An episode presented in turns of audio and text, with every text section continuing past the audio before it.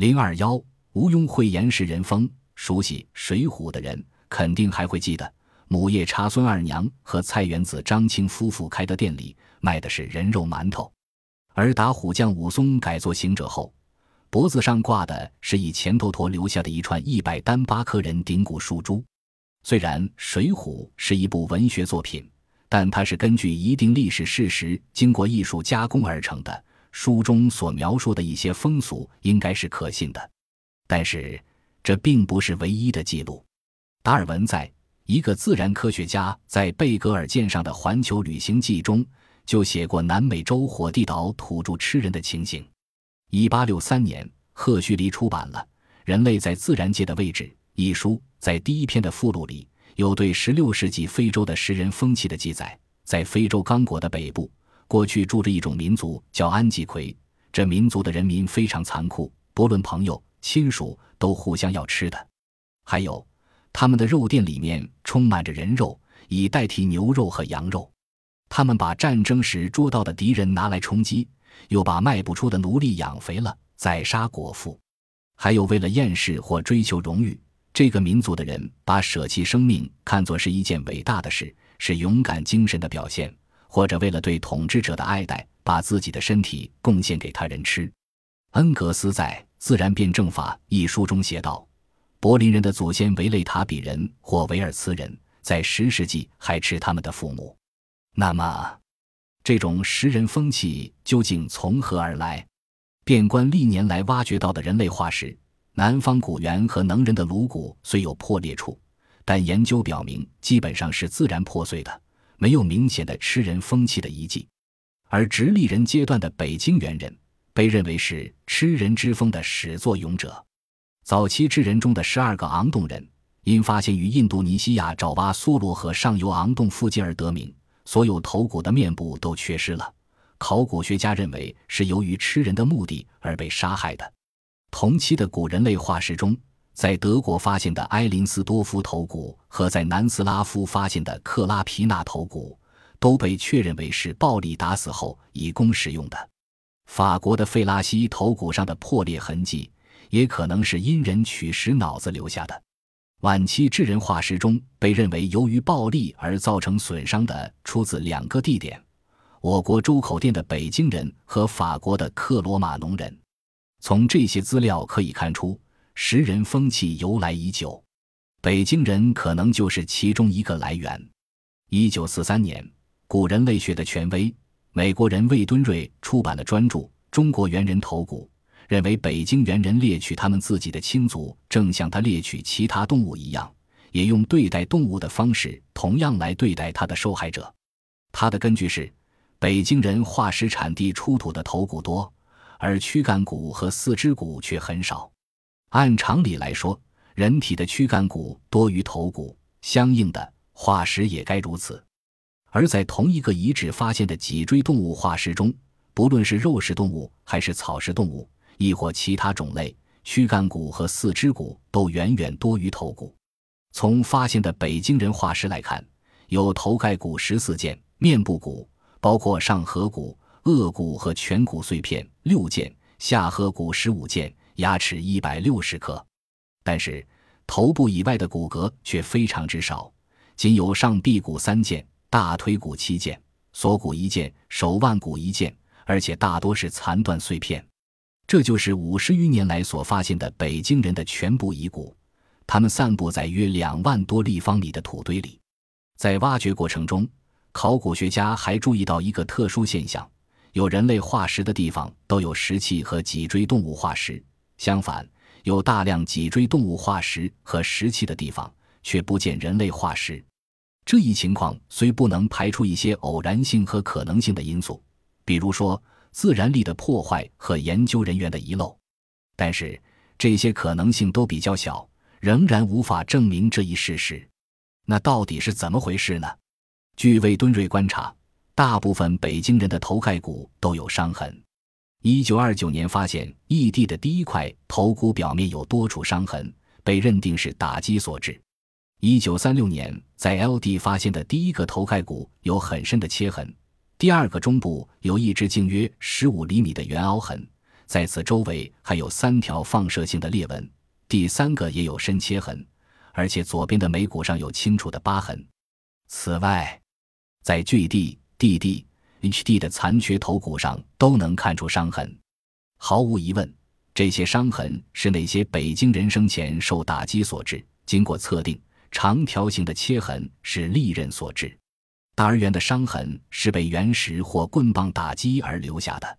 北京人把自己的同类打死，然后再把它们吃掉。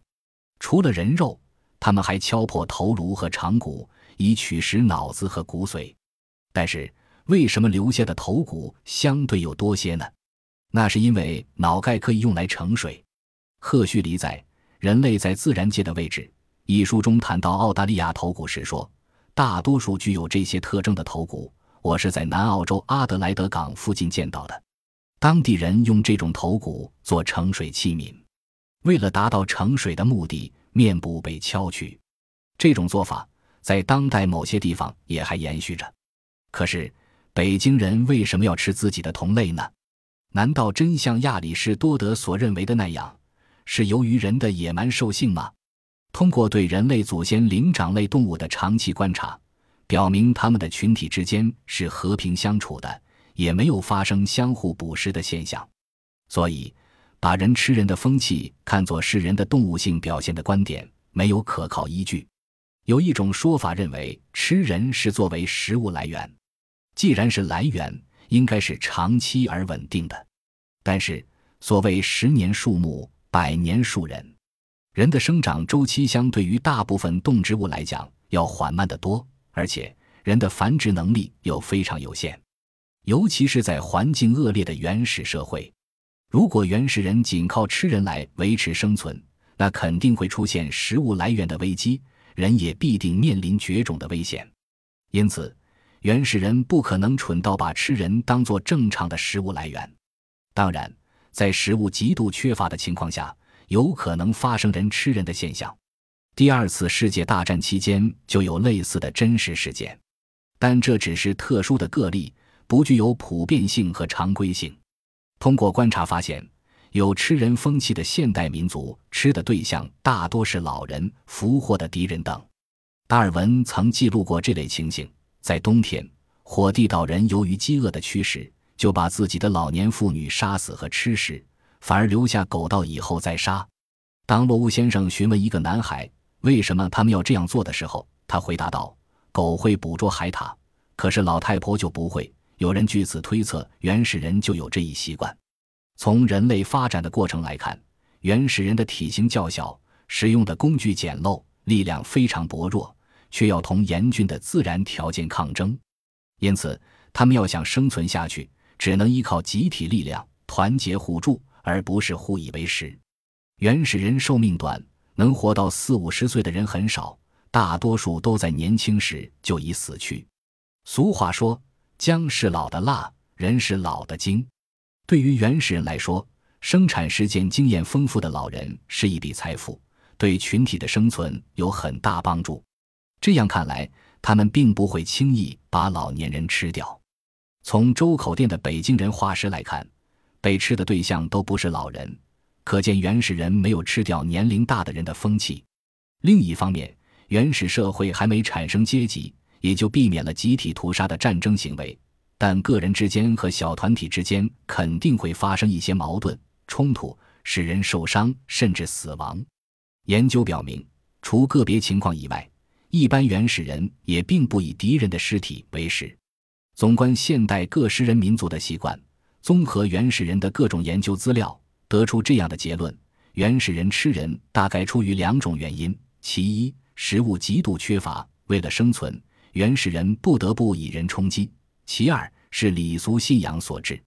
魏敦瑞认为，北京人打开死者颅骨就很可能是一种礼俗。一九六一年，博高尼奥参照印度尼西亚西里伯岛南岸的布晋人的习惯，提出北京人的葬仪与之相同的观点。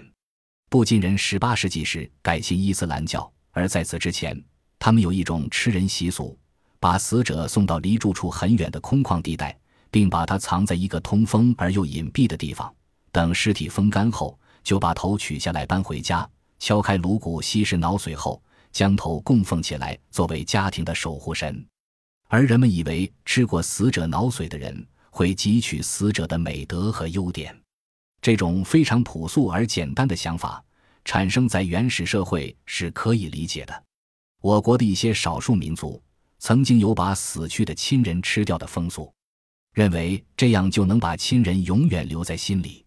还有一种观点说明吃人风气是人类进化的动力，这种论点非常荒谬。在自然界中，有些昆虫的繁衍是通过雌性吃掉雄性后才得以继续。还有一些昆虫的幼子成年后会吃掉亲生父母，但是这种情形在动物界，尤其是灵长类动物中从未有过先例，说明这种论点与科学事实完全不符，不足为信。关于食人之风起源的时代，以及北京人是否是开此风气的始祖等问题，都还存在争论。但是远古人类的食人风气肯定是存在的。它从一个侧面反映了人类在发展过程中所经历的艰难困苦。一八八四年，恩格斯在《家庭、私有制和国家的起源》一书中说：“像书籍中所描写的纯粹的打猎民族，即专靠打猎为生的民族，是从未有过的。靠猎物来维持生活是极其靠不住的。由于食物来源经常没有保证，在这个阶段上，大概发生了食人之风。”这种风气后来保持颇久，尽管“吃人”这两个字眼听起来让人毛骨悚然，但是想想我们的祖先所处的环境，我们应该原谅他们。本集播放完毕，感谢您的收听，喜欢请订阅加关注，主页有更多精彩内容。